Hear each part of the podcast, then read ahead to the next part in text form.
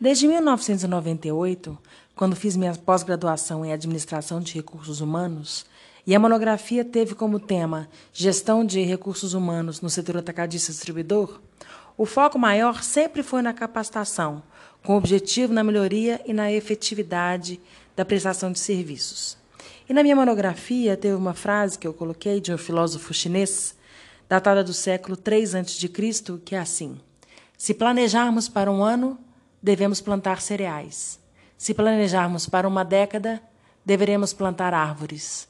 Se planejarmos para toda a vida, devemos treinar e educar o homem. A única saída realmente está na educação. E uma das ações importantes destacadas no ranking ABAD 2019 é a profissionalização dos jovens. E essa é uma preocupação mais do que pertinente.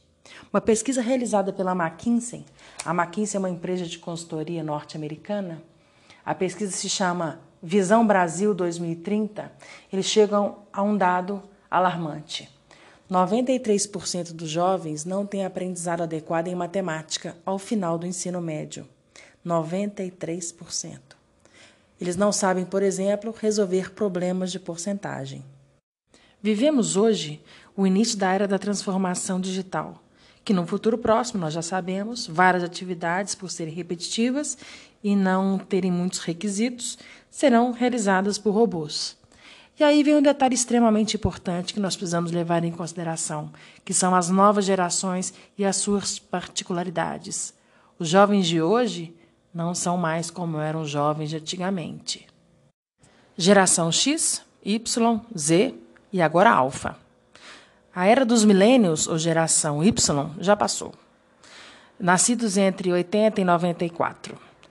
A nova década, quem vai ditar a forma como as empresas atuam e como o consumo vai acontecer é a geração Z, que tem hoje entre 7 e 22 anos. A geração Z já são 26% da população mundial e já representam no Brasil 30 milhões de pessoas. É uma geração que tem um propósito. Um propósito, quer participar, quer ter reconhecimento, só que esse reconhecimento, esse resultado, tem que ser a curto prazo. A longo prazo, é complicado esperar. O Bolt é que diz uma frase interessante que pode ilustrar essa fase. Eu treinei quatro anos para correr nove segundos. Tem gente que não vê resultado em dois meses e desiste. No final de dezembro, eu estive numa grande empresa atacadista e o que chamou atenção é, é o número elevado de atestados médicos. E é exatamente o que acontece. Eles vão ficando desestimulados. E como eles não têm um apego a nada, eles vão mudando de empresa para empresa. Lidar com RH nos dias de hoje é um grande desafio. Não são só nas famílias que tem o conflito de geração.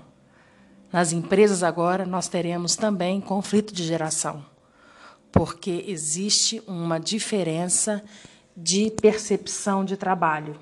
Porque, mais uma vez, os jovens de hoje não são como os jovens de antigamente.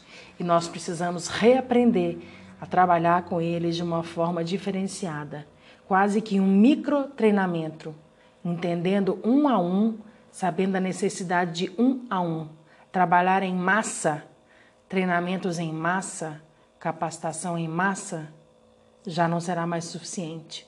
Vamos pensar nisso.